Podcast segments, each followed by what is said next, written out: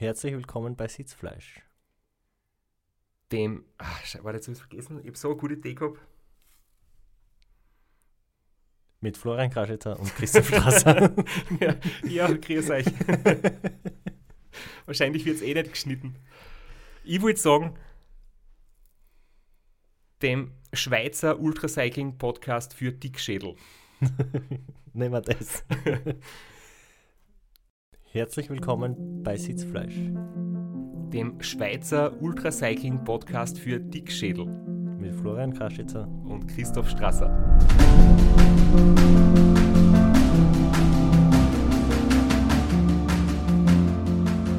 Und der Dani Wüss war so nett, hat sich nochmal für uns Zeit genommen.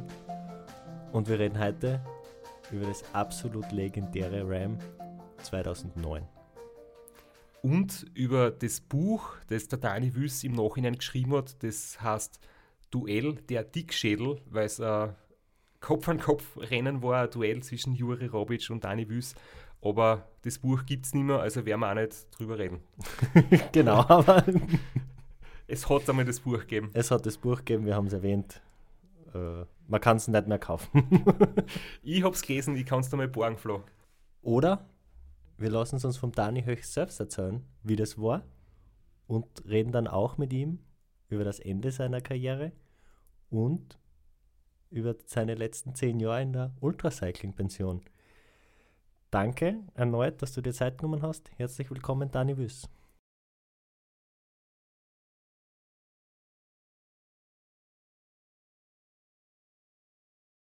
Grüß dich, Dani. Danke, dass du dir noch einmal Zeit nimmst für uns. Und wir gehen gleich in Medias Res und sprechen über das unglaubliche RAM 2009. Das RAM 2009, wo ich kurz als Einleitung ein bisschen was erzählen möchte, wie es für mich gelaufen ist, beziehungsweise aus meiner Sicht gelaufen ist, weil das war für mich das erste Mal. Und ich weiß noch, es war der Start und vor dem Start, da stehen der Dani Wüss dort, da steht der Juri Robic dort und ich war so nervös, ich weiß gar nicht, ob wir uns nur irgendwie vielleicht die Hand gegeben haben oder alles Gute gewünscht haben, aber ich war dann halt ziemlich mit mir beschäftigt und ich bin ja als Rookie 2009 ziemlich früh gestartet und ihr wart dann so dreiviertel Stunde oder so hinter mir und dann bin ich eigentlich recht gut unterwegs gewesen und ich habe dann die Wüste erreicht, es ist dunkel gewesen und erst dann ähm, hat mich der Jure überholt. Der Juri Robic, der, sage ich mal, große Favorit. Also, ich weiß, der Dani war dabei und der Dani hat sicher seine großen Erwartungen gehabt, aber es war einfach, der Juri war sicher Favorit. Und der Dani war noch hinter mir, der Marco Ballo war noch hinter mir. Und dann ist ein Official gekommen, der hat uns aufgehalten. Wir haben ein Penalty gekriegt, aber normalerweise kriegst du ein Penalty und fährst weiter und mussten dann bei einer der allerletzten Time Stations absitzen. Nur wir haben einen Official gehabt, der hat uns da eine Predigt gehalten. Es war nämlich das Drehlicht am Auto. Da war der Klebestreifen auf der Vorderseite zu dünn. Das heißt, man hat quasi das Licht ein bisschen durchgesehen nach vorne und das, das blendet den Gegenverkehr. Und der hat uns da eine Viertelstunde erklärt, was alles falsch ist. Und dann sind wir weitergefahren und während ich gestanden bin, ist der Dani Wüst vorbeigefahren, ist der Marco Palo vorbeigefahren, ist der Jure wieder vorbeigefahren, weil den habe ich zwischen noch einmal zurück überholt sogar, als er die Schuhe gewechselt hat. Ja, und dann waren meine, meine, ich sag mal, feuchten Träume von einem Spitzenergebnis nach zwölf Stunden wieder hin. Und ja, das war so mein erster Eindruck vom Ram und plötzlich war es halt so, ich war auf Platz 4 und äh, Robic, Wüss und Barlow waren, waren in Führung. Das war so mein Einstieg ins Ram 2009 und da würde ich jetzt irgendwie gern wissen, Dani, wie es für dich am Anfang gelaufen ist. Beziehungsweise vielleicht gehen wir ein Stück weiter zurück und du erzählst uns überhaupt, mit was für einer Erwartung bist du am Start gestanden? Du, die letzte Episode haben wir damit beendet, dass du gesagt hast, die Crocodile Trophy, das war dein Startschuss. Da hast du die richtig gut gefühlt und bist dann wahrscheinlich mit entsprechend hoch, hohen Erwartungen am Start gestanden 2009. Ja, für mich war ganz klar, 2009 wollte ich nochmals gewinnen. Ich stand am Start. Das Teilnehmerfeld war ja exzellent. Und mein Ziel war ganz klar Sieg. Und ich fühlte mich wirklich sehr gut, war top vorbereitet. das Team, alles hat gepasst und so gingen wir auch an den Start. Und die erste Nacht, die war mittelmäßig, oder? Weil du bist an mir vorbeigefahren, ich habe mir gedacht, passt, aus meiner Sicht alles in Ordnung, die großen Favoriten sind vorn weg und ich habe einen Rookie-Fehler gemacht, wir haben einen Penalty gekriegt und ich bin jetzt einmal, ja, halt hinten dran. Wir müssen aber bei jeder Abfahrt quasi den Freeway verlassen und sofort wieder auffahren. Und dann war die Situation, vor mir ist jemand, der extrem langsam fährt und wir dürfen nicht überholen. Und dann ist der Marco vor mir und noch weiter vor mir ist jemand, ich habe nicht gesehen, wer das war, der ist einfach so im Schritttempo dahin gerollt und ich war halt ein bisschen krantig, weil ich habe nicht überholen können und ich würde wesentlich schneller fahren. Und dann waren wir bei der nächsten Ausfahrt vom Freeway und plötzlich bist du, Dani, rechts rausgefahren und du warst derjenige, der da einen kompletten Einbruch gehabt hat. Ja, das ist so. Ich war der Übeltäter, Christoph. Nein, wie du richtig gesagt hast, wir sind auf den Freeway gefahren und da merkte ich nach 15 Minuten, oh, etwas stimmt nicht. Ich hatte Magenbeschwerden und hatte immer das Gefühl, ich aufs WC muss. Und auf dem Freeway kannst du ja nicht einfach anhalten. Ich wusste, ich muss fahren bis zur nächsten Stelle. Und es war für mich wie mir einer den Stromstecker gezogen hat. Auf einmal ging nichts mehr. Und habe mich da so irgendwie durchgekämpft. Ich weiß nicht, das waren vielleicht 30 Kilometer lang bis zur nächsten Ausfahrt. Und wie du es gesagt hast, rechts raus. Und ich konnte nicht mehr richtig die Hosen abziehen. Kam schon alles unten und oben, alles zur gleichen Zeit. Ich war dort circa anderthalb, zwei Stunden am Straßenrand und habe mich übergeben müssen. Durchfall, übergeben, Durchfall. Ja, es war, für mich war eigentlich schon fast klar, hier ist das RAM 2009 zu Ende. Und ich habe dann noch äh, die, eine Betreuerin, die da war, die hat dem Arzt gesagt, kannst du nichts machen. Und der hat nur gesagt, der Scheiß muss raus. Und wenn es zwei Tage dauert. Und das ist, klingt so nach, nach klassischen Symptomen, die man hat, wenn man zu lang zu viel in der Hitze ist, oder? War das so eine Art Hitzeschlag oder was war das? Nein, das ist ganz einfach. Heute kann ich es ja sagen. Der Fehler ist schon vor dem Start. Man hat das Gefühl, man muss sich vollladen, dass das Fass, das, bei mir war es eigentlich so. Ich war wie ein Fass, das schon voll war und dann startest du, fängst an zu trinken, nimmst schon Schäl und äh, das Fass ging einfach über. Weil äh, der Körper konnte das gar nicht mehr verwerten. In Kombination mit der Nervosität, Anfangstempo und der Hitze natürlich, hat dann das Fass zum Überlaufen gebracht. Ich habe damals so Artikel gelesen vom, von deinem Doktor, vom Dr. Hoppe und vom, vom Klavedetscher, oder ich bin mir nicht mehr sicher, wo ich das gelesen habe, die haben diesen Begriff Fließgleichgewicht verwendet. Dass nämlich genau die Energie, die du quasi produzierst, ähm, die du aufs Pedal bringst, die Energie musst du zu dir nehmen. Und wenn du halt zu viel zu dir nimmst oder natürlich zu wenig, dann entsteht kein Gleichgewicht und dann bist du früher oder später entweder eben bist du übermäßig voll und musst mit Durchfall oder du hast einen Hungerast und, und stehst. Richtig, ja. Genau so ist. Und, und gerade zu Beginn ist halt immer das Wichtigste, das Gleichgewicht herzustellen. Und das ist eigentlich so der, die Aufgabe am ersten Tag. Wenn du das Gleichgewicht erreicht hast, dann geht es eigentlich meistens recht gut dahin. Ja, das ist so, ja. Mhm. Und bei mir war es dann wirklich so, dass nach 12 Stunden, 13 Stunden ist das Fass übergegangen. Und ich stand da, zwei, zweieinhalb Stunden waren wir dann eigentlich außerhalb vom Rennen. Ich habe mich dann eine halbe Stunde niedergelegt, mich versucht zu erholen, weil ich, da hast du keinen Saft mehr, kein, keine Power, nichts mehr. Und nach einer halben Stunde hat mich dann mein Arzt an der Schulter gestupft und ich habe mir nur gesagt, nein, lass mich noch ein bisschen schlafen. Nur noch ein bisschen. Und irgendwie im gleichen Atemzug habe ich mir dann die Frage gestellt, hey, wofür bist du eigentlich hier?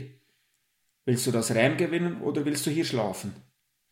Und dann bin ich aufgestanden, habe mich wieder angezogen. Ich weiß noch, die Temperaturen waren 30, 2, 33 Grad. und mich hat es geschüttelt. Ich hatte Schüttelfrost. Mir war kalt.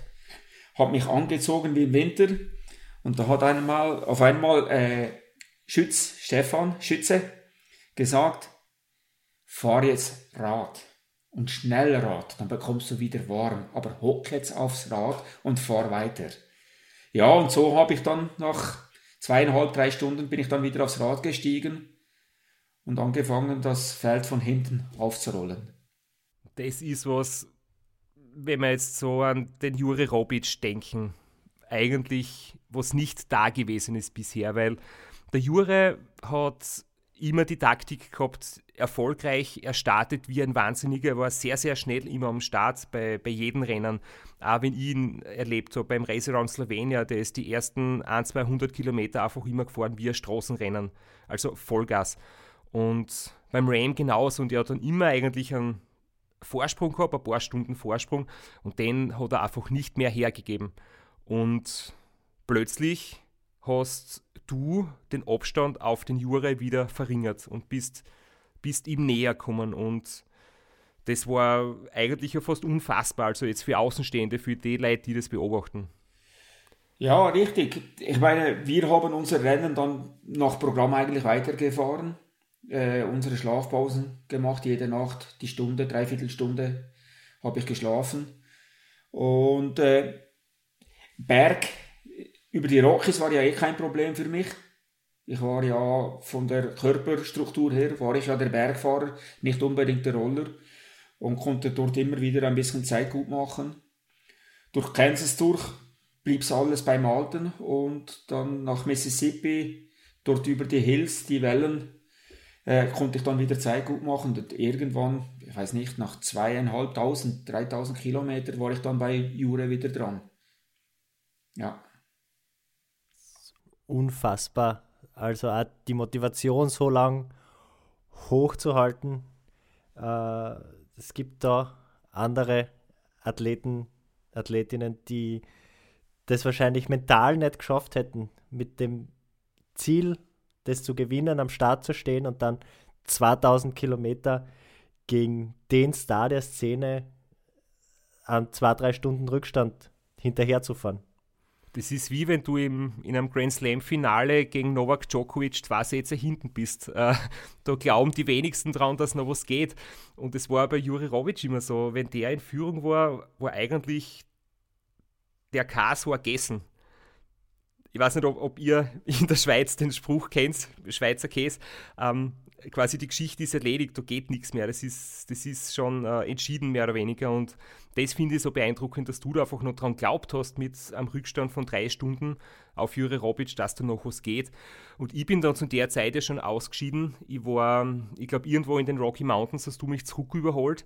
Ich habe dann kurz danach in Kansas eben meine gesundheitlichen Probleme gekriegt und bin dann ausgeschieden, bin am Halfway Point im Krankenhaus dann gelandet und habe das dann mitverfolgt und ich weiß halt gar nicht mehr, ob mir die, ob mir die Luft weggeblieben ist, weil ich eben krank war oder weil ihr so ein Wahnsinnstrennen geliefert habt und ich das einfach nicht glauben habe können. Und da waren ja dann wirklich Time Stations, ihr seid Time Stations hintereinander quasi mit den gleichen Zeiten gefahren, war es Kopf an Kopf über Tage hinweg. Und es war als Zuschauer einfach unfassbar. Ja, es war auch für uns unfassbar. ich muss vielleicht noch ein bisschen aus holen. Für mich war es ja natürlich ein psychologischer Vorteil. Ich konnte ja meinen Abstand immer ein bisschen verringern und habe dann Jure hinten eigentlich auf der Bälle gesessen. Für mich war es ein Vorteil. Er wurde vielleicht ein bisschen nervös. Und bei mir ist natürlich so, äh, wenn ich dann mal den Gegner vor mir habe, dann kann ich mich dann ganz schön festbeißen. Und äh, sicher hatte ich auch noch, ich wusste ja von den Penalties von Jure und wusste, ich muss jetzt einfach dranbleiben. Und wir haben uns dann wirklich nichts mehr geschenkt. Wir haben uns, das war nicht mehr Ultracycling, das war Radrennen, was wir dort bestritten haben. Wir sind wirklich, wir haben uns einander ganz schön wehgetan. Wir hatten, haben uns schön Schmerzen bereitet. Also es hat dann quasi ab Mississippi im Zweier-Zeitfahrmodus hintereinander, gegeneinander mit Überholmanöver bis zur letzten Time Station gefahren und du hast den Vorteil gehabt, zu wissen, solange ich innerhalb von ein paar Minuten vom Jura bleibe, werde ich es gewinnen, weil er hat noch 15 Minuten Penalty zum Absitzen. Ja, Jura hatte mehr Penalties. Der hatte, glaube ich, schlussendlich sogar 45 Minuten oder sogar eine Stunde Penalties bekommen. Bis zu dem Zeitpunkt. Ja, für mich war es ja klar, ich muss nur noch dran, dranbleiben. Und wir haben dann vor der letzten Time Station haben wir auch nachgefragt, wie es aussieht, ob wir Penalties haben, ob wir absetzen müssen, Pause machen müssen. Und wir hatten die Bewilligung bekommen von der Jury, dass wir durchziehen können und weiterfahren können. Ja. Also vielleicht ganz kurz, äh, das gab es früher, das gibt es inzwischen nicht mehr. Jetzt wird die Zeit einfach am Ende bei der Zielzeit dazugerechnet. Damals, 2009, war es noch so, dass man bei der letzten Time Station die Penalties tatsächlich absitzen musste. Das heißt, man wurde bei der letzten Time Station für 15, 45 Minuten, eine Stunde angehalten und durfte nicht wegfahren. Richtig, ja, richtig. Du und jetzt eine andere Frage noch. Ich habe ja auch einmal ein sehr, sehr knappes Rennen gehabt, 2012, wo der Reto Schach schlussendlich gewonnen hat und wir waren Zweiter. Und da hat sie in der Crew sehr viel Wut und Ärger aufgebaut und es hat irgendwie gegenseitige Beschuldigungen gegeben und es war wirklich auch von den Emotionen her überhaupt nicht mehr ja, friedlich oder, oder kollegial oder es war wirklich, es war aufgehitzte Gemüter überall. Und das habe ich also mitgekriegt, es war zwischen Jure und dir, beziehungsweise zwischen deinem Team und seinem Team, hat es ja auch immer wieder Geschichten gegeben. Ähm, der Jure hat protestiert, dass seine Penalties ungerecht sein sollten.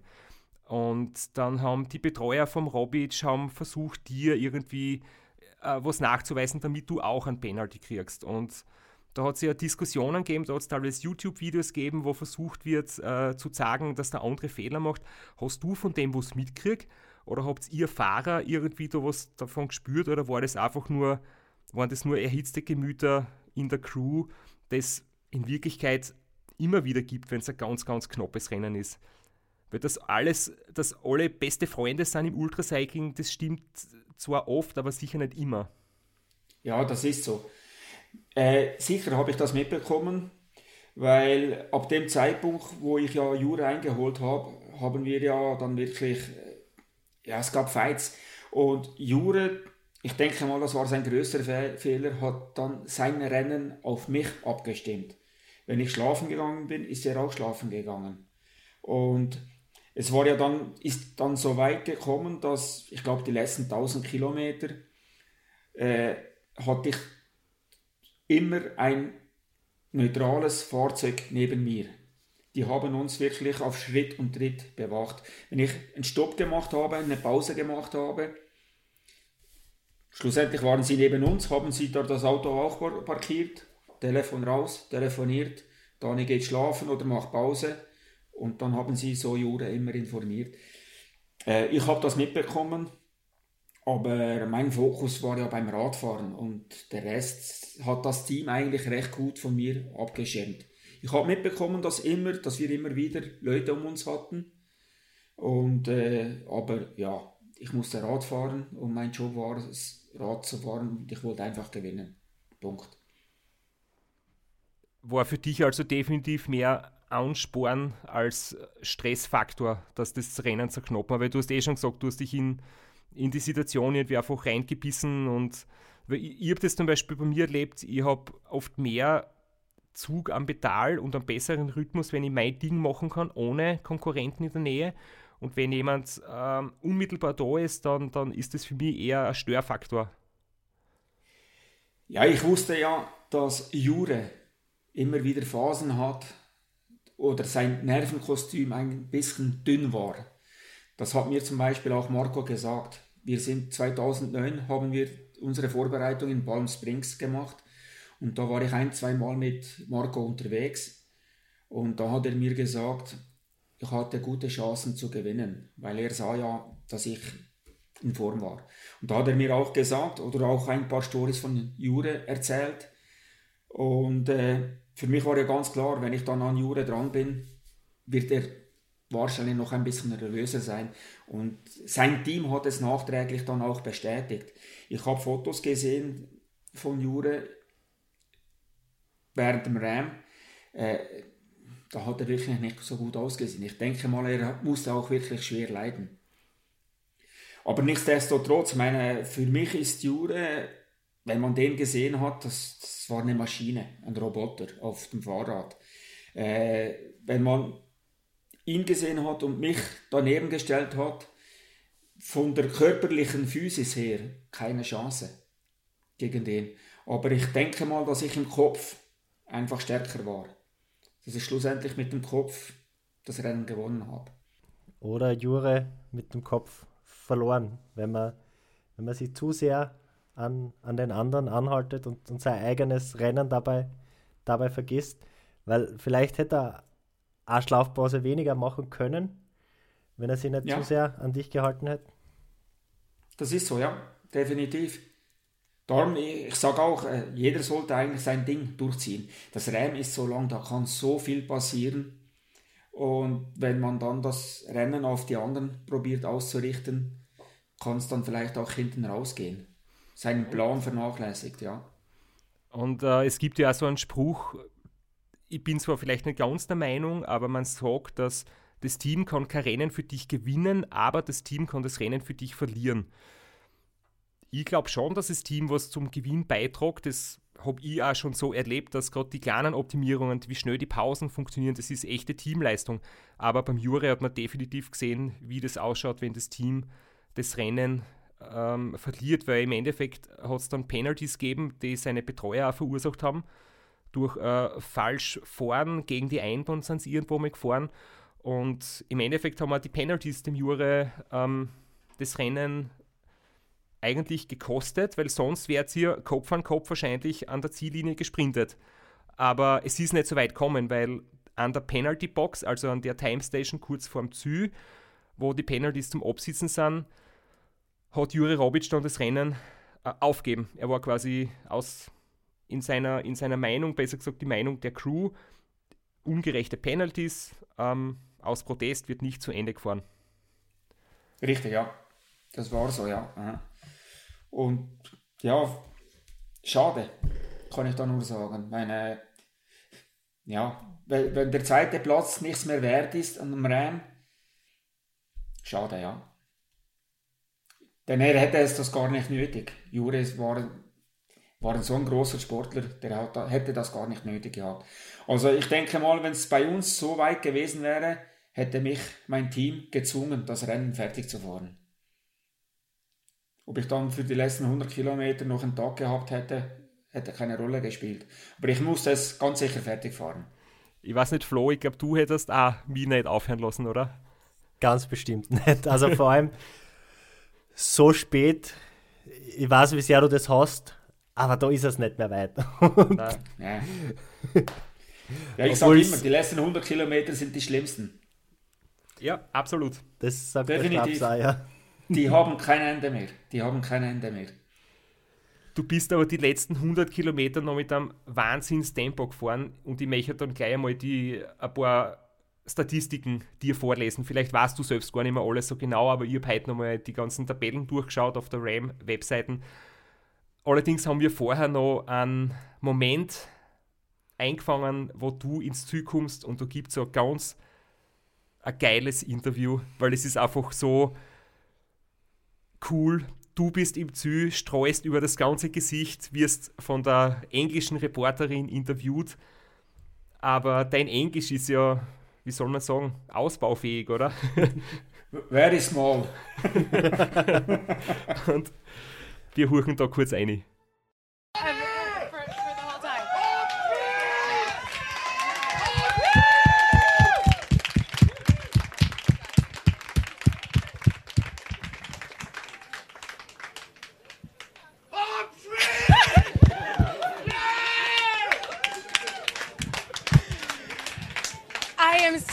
So excited to be here, and this is my favorite interview since the beginning.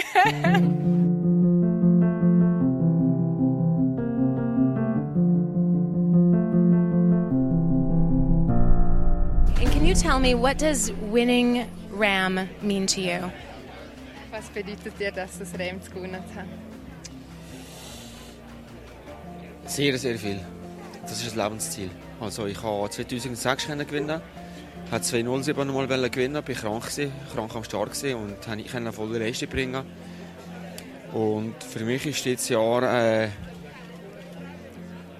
nochmal ein Träume in Erfüllung gegangen, indem dass ich mit dem Sieg vom Rem von meiner Karriere abtreten dass ich meine Rücktritt so geben kann.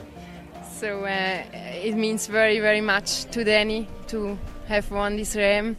Um, it's like a lifetime dream to come back to the Ram and win again. He won it 2006. Then he had a very hard year 2007. He was ill and couldn't get his performance. And yeah, this year he's back. He could win and he will finish with this victory his career. Und das Video ist ja eben deshalb auch so witzig, weil dein Gesichtsausdruck strahlt das ganze Gesicht wie ein Honigkuchenpferd. Und ich kann nur jedem unserer Hörerinnen empfehlen, das Video auf YouTube zu suchen und zu finden. Wir hauen den Link in die Show Notes und sich das einfach anzuschauen, weil es sehr, sehr, sehr, sehr witzig ist. Ja. Und du hast ja vorher schon einmal erzählt, äh, du hast ja eigentlich mit dem Jure auch nicht direkt mit ihm reden können, gell? weil äh, dein Englisch einfach wie gesagt, ausbaufähig ist oder, oder du nicht wirklich Englisch sprichst und der Jure Nein, natürlich äh, Slowenisch und ihr habt miteinander nicht wirklich reden können. Nein, wir haben eigentlich miteinander überhaupt nie gesprochen. Schade. Ja, es war schade. Vielleicht noch etwas. Äh, ich denke auch, Jure hat mich im 09 wie auch 06 hat er mich auch nicht als Gegner wahrgenommen. So habe ich es empfunden.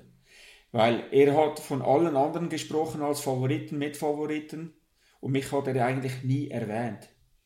Und das war natürlich für mich auch ein bisschen Ansporn. Weil ich war ja 09, war ich ja der Einzige, der das Ram auch schon mal gewonnen hatte. Und er hat mich nirgends erwähnt als Konkurrent. Ja.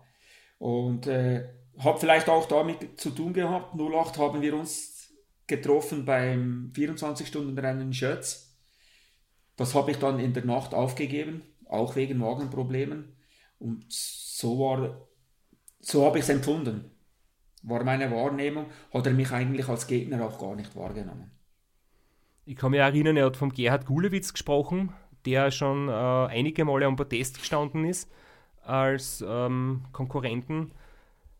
Vielleicht war das auch deswegen für ihn dann so schwer, dass du ihn wieder einholst, dass du zu ihm hinfährst, die zwei Stunden wieder aufholst und er hat mit dir gar nicht gerechnet, dann ist es für ihn, glaube ich, noch schwieriger, das äh, zu akzeptieren, dass da jetzt ein Kopf-an-Kopf-Duell entsteht, wie wenn er dich quasi als großen Favoriten irgendwie im Kopf hat. Nein, meine, als großer Favorit war ja er. Aber als Mitkonkurrent oder einer, der auch die Möglichkeit hat, das, das Rennen zu gewinnen. Und ich habe mich auf der Liste gehabt. Wobei ich habe auch andere auf der Liste gehabt. Weil meine Einstellung war ja immer so, äh, unterschätze keinen Gegner. Denn es gibt immer wieder Leute, auch die, die man nicht kennt, die schnell Rad fahren können. Und auch das Potenzial eventuell haben, das Rennen zu gewinnen. Und mit der Einstellung bin ich eigentlich immer gut gefahren. Weil ich hatte eigentlich alle auf der Liste drauf. Auch dich. Ja, ich habe mich selbst damals zumindest auf äh, Podiumsplatzierung gehabt. Ja, das so glaube ich. In der Größenordnung. Ja. Ich denke mal, das wäre bei dir auch machbar gewesen, wenn du nicht die gesundheitlichen Probleme gehabt hättest. Und Vielleicht hätte es dann sogar einen Dreikampf gegeben. Ja, und mein Team war damals halt, da waren alle Rookies und du hast ja bei deinem ersten Ram-Team gehabt, die schon Erfahrung gehabt haben. Das war für mich sicher ja. Lehrgeld, nicht nur für mich als Person, sondern für meine ganzen, äh, für meine ganzen Betreuer. Sicher, ja. Ja. Das ist so, ja. Für alle, die es nicht wissen, äh, der Flo wird noch was sagen. Na, erzähl, erzähl deine Geschichte zuerst. Ja. für alle, die es nicht wissen, der Jure ist ja dann 2010 verunglückt und er hat einen Sturz gehabt im Training. Ähm, seitdem ist er eben nicht mehr am Leben und ich glaube, für uns alle war das ähm, ja, ein schwieriger Moment, wie wir die Nachricht gekriegt haben, dass er verstorben ist. Und deswegen finde ich, find es jetzt sehr schön, wenn man einfach nochmal über ihn reden kann, was er für ein Sportsmann war, was er für eine Leistungen gebracht hat.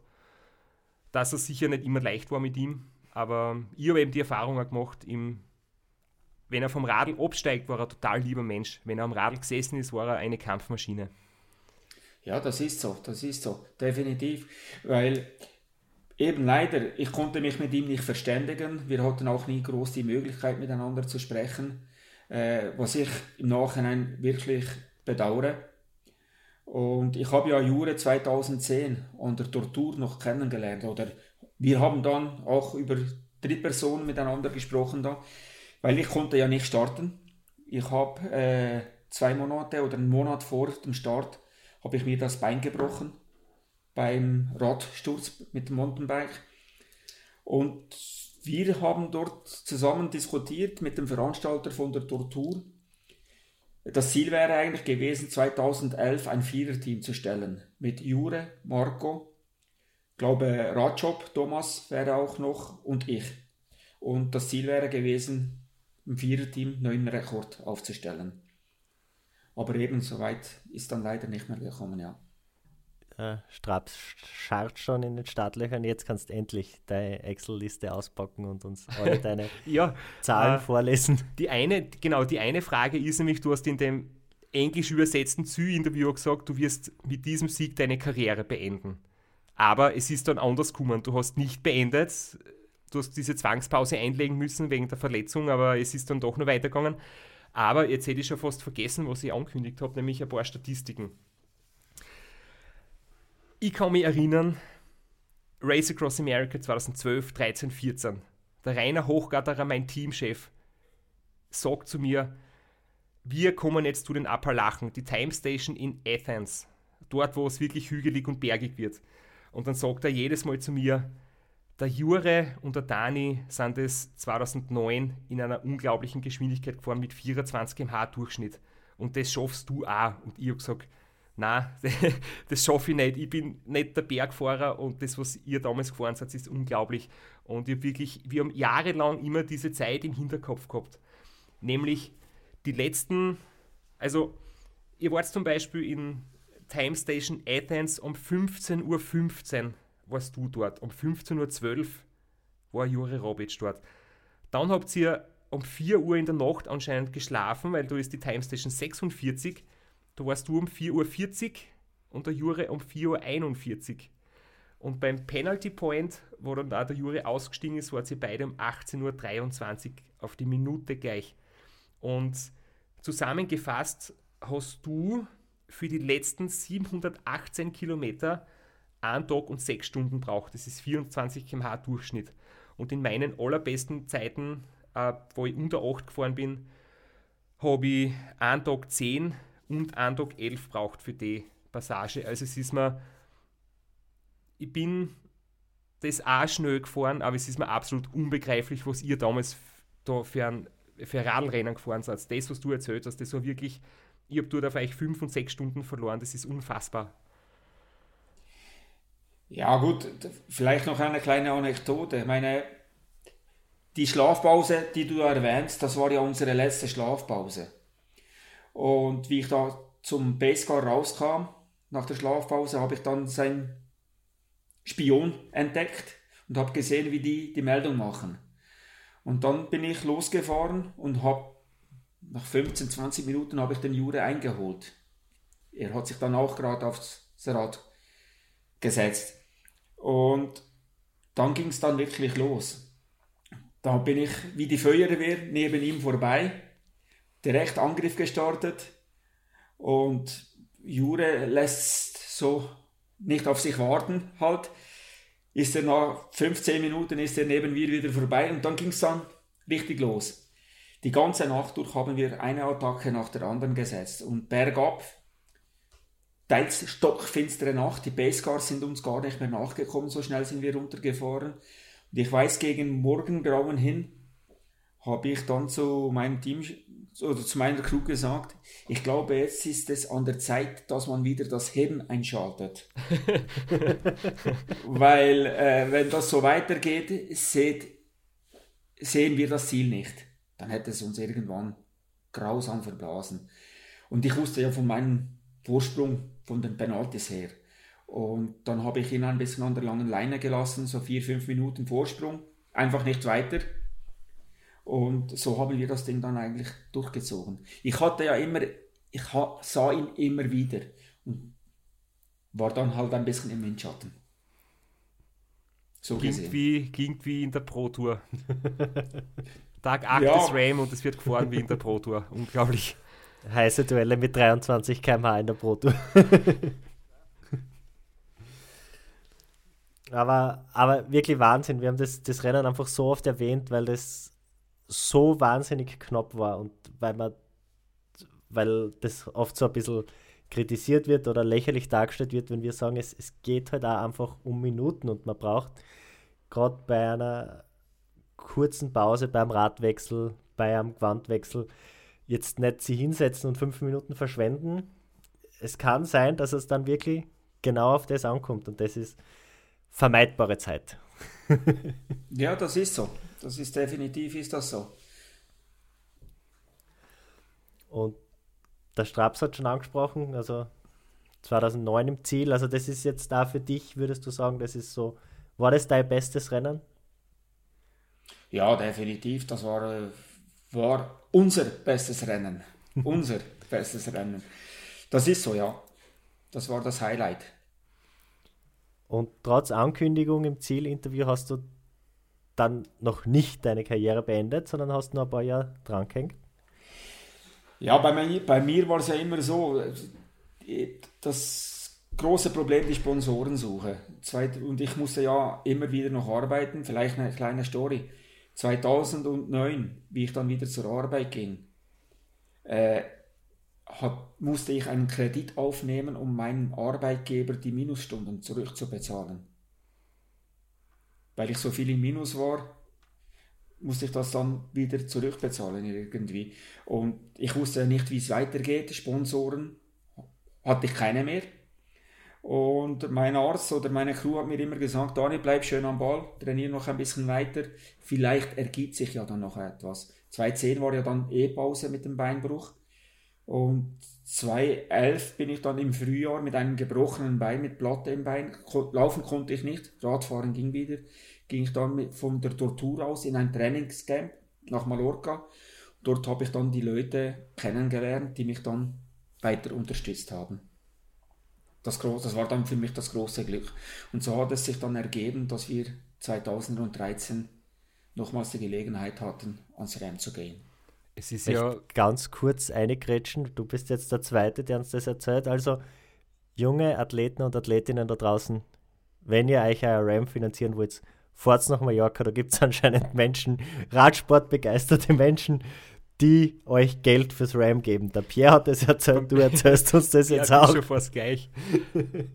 Aber das andere ist ja einfach, es ist, die Realität ist halt echt brutal. Du bist zweifacher RAM-Sieger und musst einen Kredit aufnehmen, damit du das, das Alltägliche oder den Job irgendwie bewältigst. Das ist schon echt krass, wirklich man glaubt oft, dass man, dass man dann sehr viel Möglichkeiten hat oder dass sich Türen öffnen oder dass man dann zu Verdienst kommt.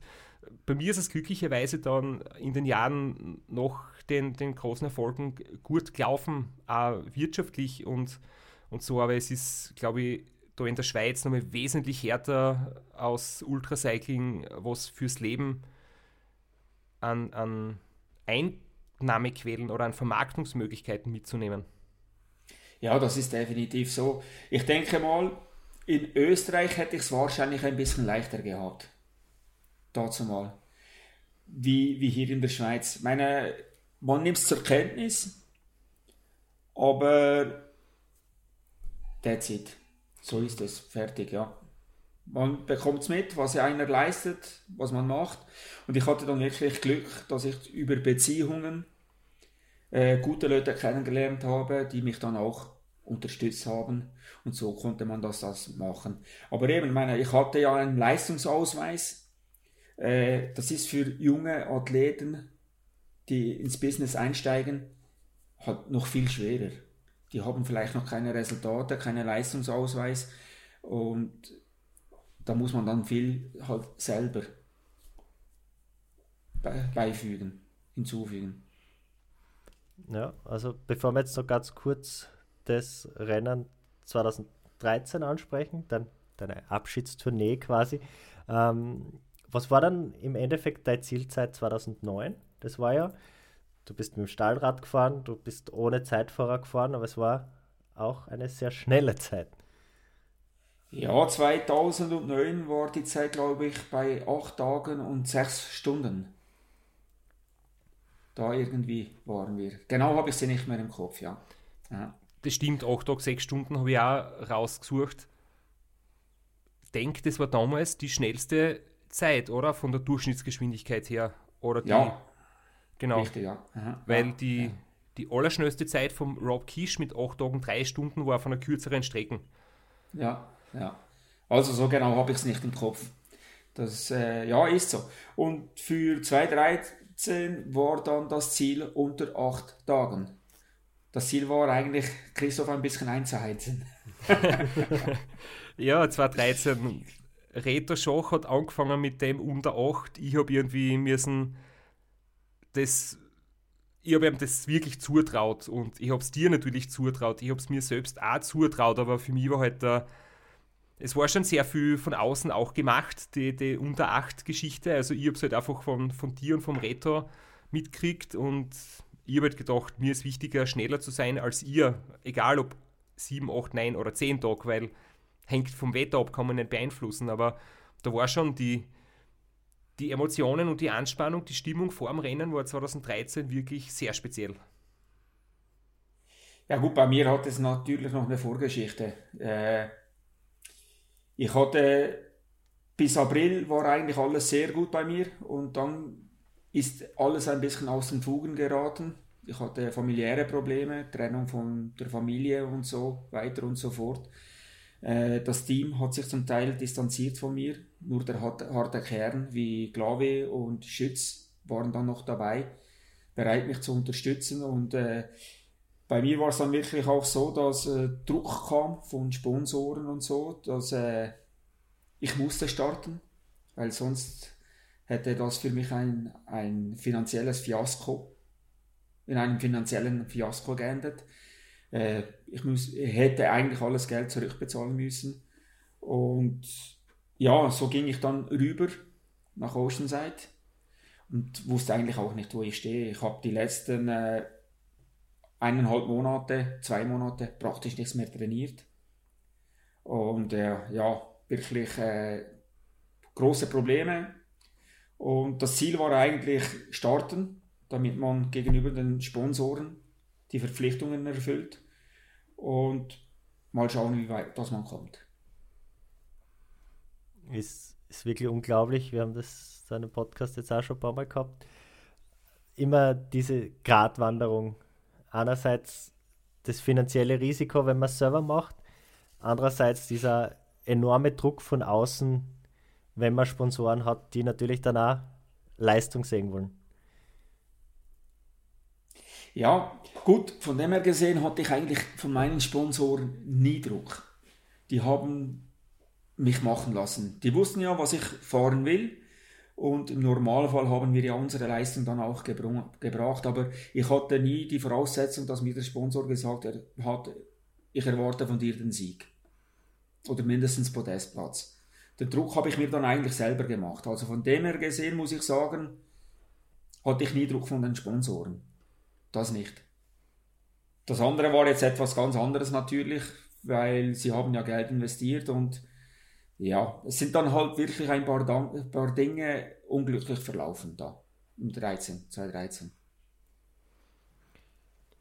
Dennoch ein Wahnsinnsrennen abgeliefert. Also wir haben das Rennen schon ein paar Mal besprochen unter dem Blickwinkel des großen Duells zwischen Straps und Reto Schoch. Und du bist da relativ souverän, ein bisschen unter dem Radar mitgeschwommen, hast aber dann einen unglaublichen zweiten Platz mit ebenfalls einer Top-Zeit. Ja, es war un unter neun Tagen, acht Tage, 20, 22 Stunden hatte ich da. Ja. Die Zeit hätte in einem normalen Jahr eigentlich auch gereicht zum, zum Siegen. Ja. Ja, es, da hat sie leider dieser, der Pierre hat es, glaube ich, auch irgendwann einmal gesagt, äh, da hat sie dieses, das eingeschlichen, dieser Stress in dem Sport, dass man irgendwie überhaupt keine Zeit mehr hat und dass alles so wie in der Formel 1 abgeht. Aber es war jetzt, bei uns ist es so sensationell gelaufen, 2013, mir das, das Duell einfach auch wirklich beflügelt. Und ich weiß nicht, wie du das mitgekriegt hast, wie der Reto Schoch dann eigentlich auch so, an der ist einen Tag gestanden in Ohio und äh, zuerst war er recht nah an mir dran und dann hast du ihn überholt. Hast du da von dem was mitgekriegt oder warst du auch wieder so bei dir und bist dein Rennen gefahren? Ja, ich habe das da mitbekommen, dass Reto angeblich das äh, Ram aufgegeben hat. Und wie ich ihn überholt habe, habe ich ihn auf der rechten Seite von mir gesehen, wie er vor dem Hotel steht, die Fahrzeuge, und er selber hat vor dem Hotel gestanden, in ziviler Kleidung. Und da bin ich rechts rübergefahren und habe ihn gefragt, was ist los? Dann hat er gesagt, fertig ich höre auf. Und dann habe ich ihm gesagt, ah, bist du verletzt?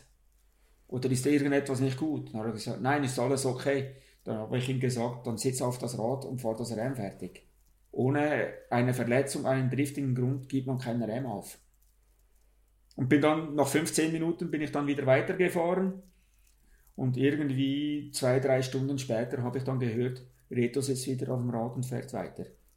Oder was ich auch gehört habe, ist wahrscheinlich auch, dass ihm dann sein Hauptsponsor, er hatte den gleichen Hauptsponsor wie ich, IWC, vermutlich auch ans Herz gelegt hat, fahr weiter.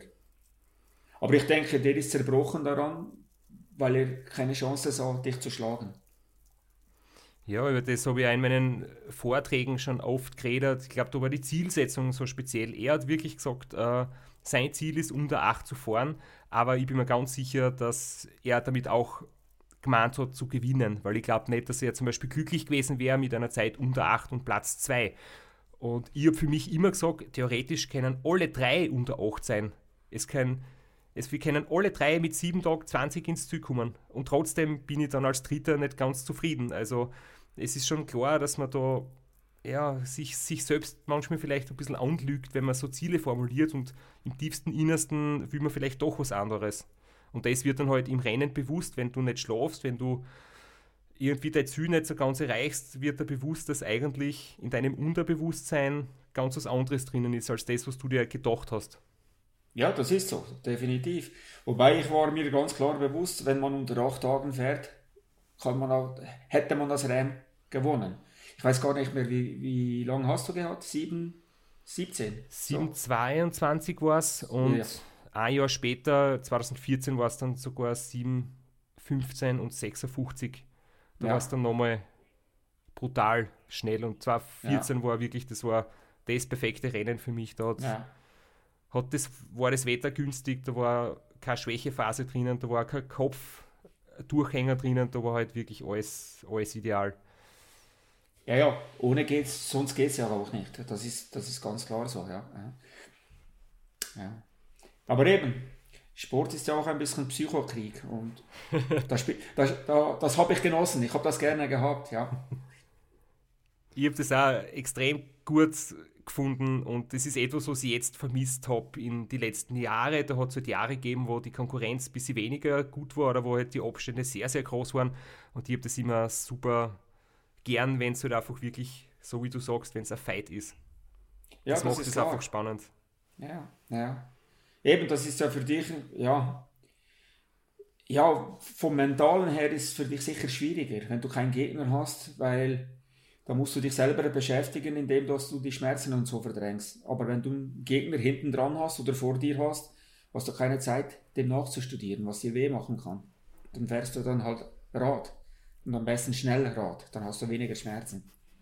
Man hört immer wieder von vielen Teilnehmern, die das RAM bestritten haben, dass man daraus Lektionen lernt für sein zukünftiges Leben und dass du von den Erfahrungen, die du als Radfahrer machst, wenn du solche unglaublichen Distanzen schaffst, dein ganzes Leben profitieren kannst. Wie siehst denn du das? Du hast jetzt schon einige Jahre dann das Radl quasi weggestellt und fährst jetzt noch zum Spaß, aber die Wettkämpfe machst du jetzt nicht mehr. Hast du noch Dinge, von denen du wirklich jetzt in deinem alltäglichen Leben oder vielleicht für dein restliches Leben profitierst, wo du sagst, das habe ich in dem Sport gelernt? Ja, sicher habe ich gelernt. Ich meine, sich durchzusetzen, zu beißen oder die Ausdauer ist ja immer noch da. Und äh, es wird ja auch im eigentlichen Leben nichts geschenkt einem. Und äh, ich denke, das Wichtigste, was ich mitgenommen habe über all die Jahre, ist einfach zu kämpfen. Wenn man überzeugt ist von einer Sache, dass man dranbleibt und das auch durchzieht. Und der Ehrgeiz ist sicher auch noch da. Das ist auch, das sind Tugenden, die du dort mitbekommst und die man auch fürs Leben mitnehmen kann. Und ich denke, Sport ist generell eine Lebensschule. Ob man jetzt Ultracycling macht oder auch sonst etwas. Äh, eben, den Glauben nicht verlieren an das Gute und einfach immer dranbleiben. Dann kommt's gut. Hand aufs Herz, wenn du jetzt nicht gerade mit uns in einem Podcast sitzt und drüber redest, wie oft denkst du dir in deinem Alltag, ich bin Ramsieger?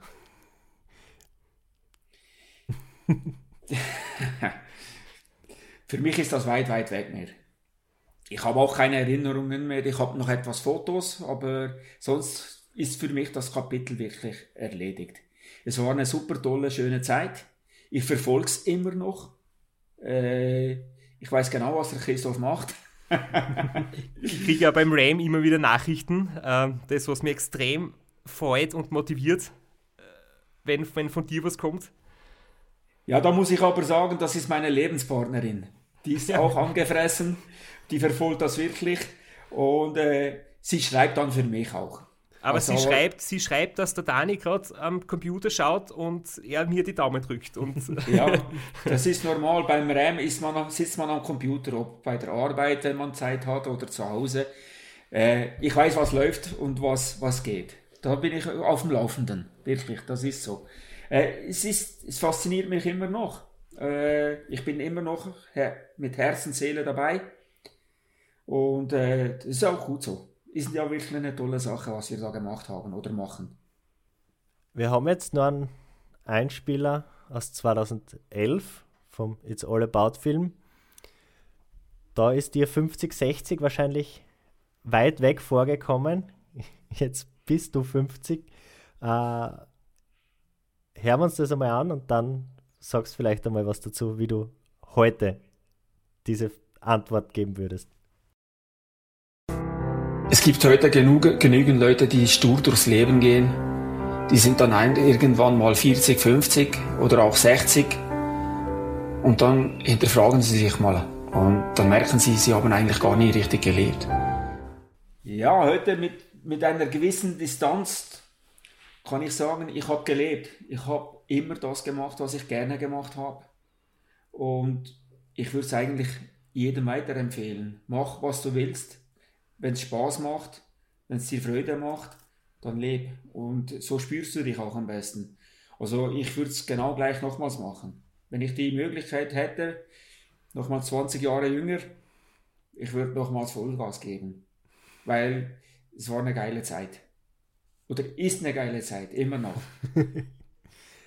Wunderbare Schlussworte, dem ist eigentlich nichts hinzuzufügen. Wir dürfen nichts mehr hinzufügen, weil man kann kein besseres Schlusswort machen danke vielmals, dass du dir die Zeit genommen hast für unseren Podcast. Äh, tolles Gespräch. Danke vielmals. Es war ja eine riesengroße Ehre, mit dir zu plaudern.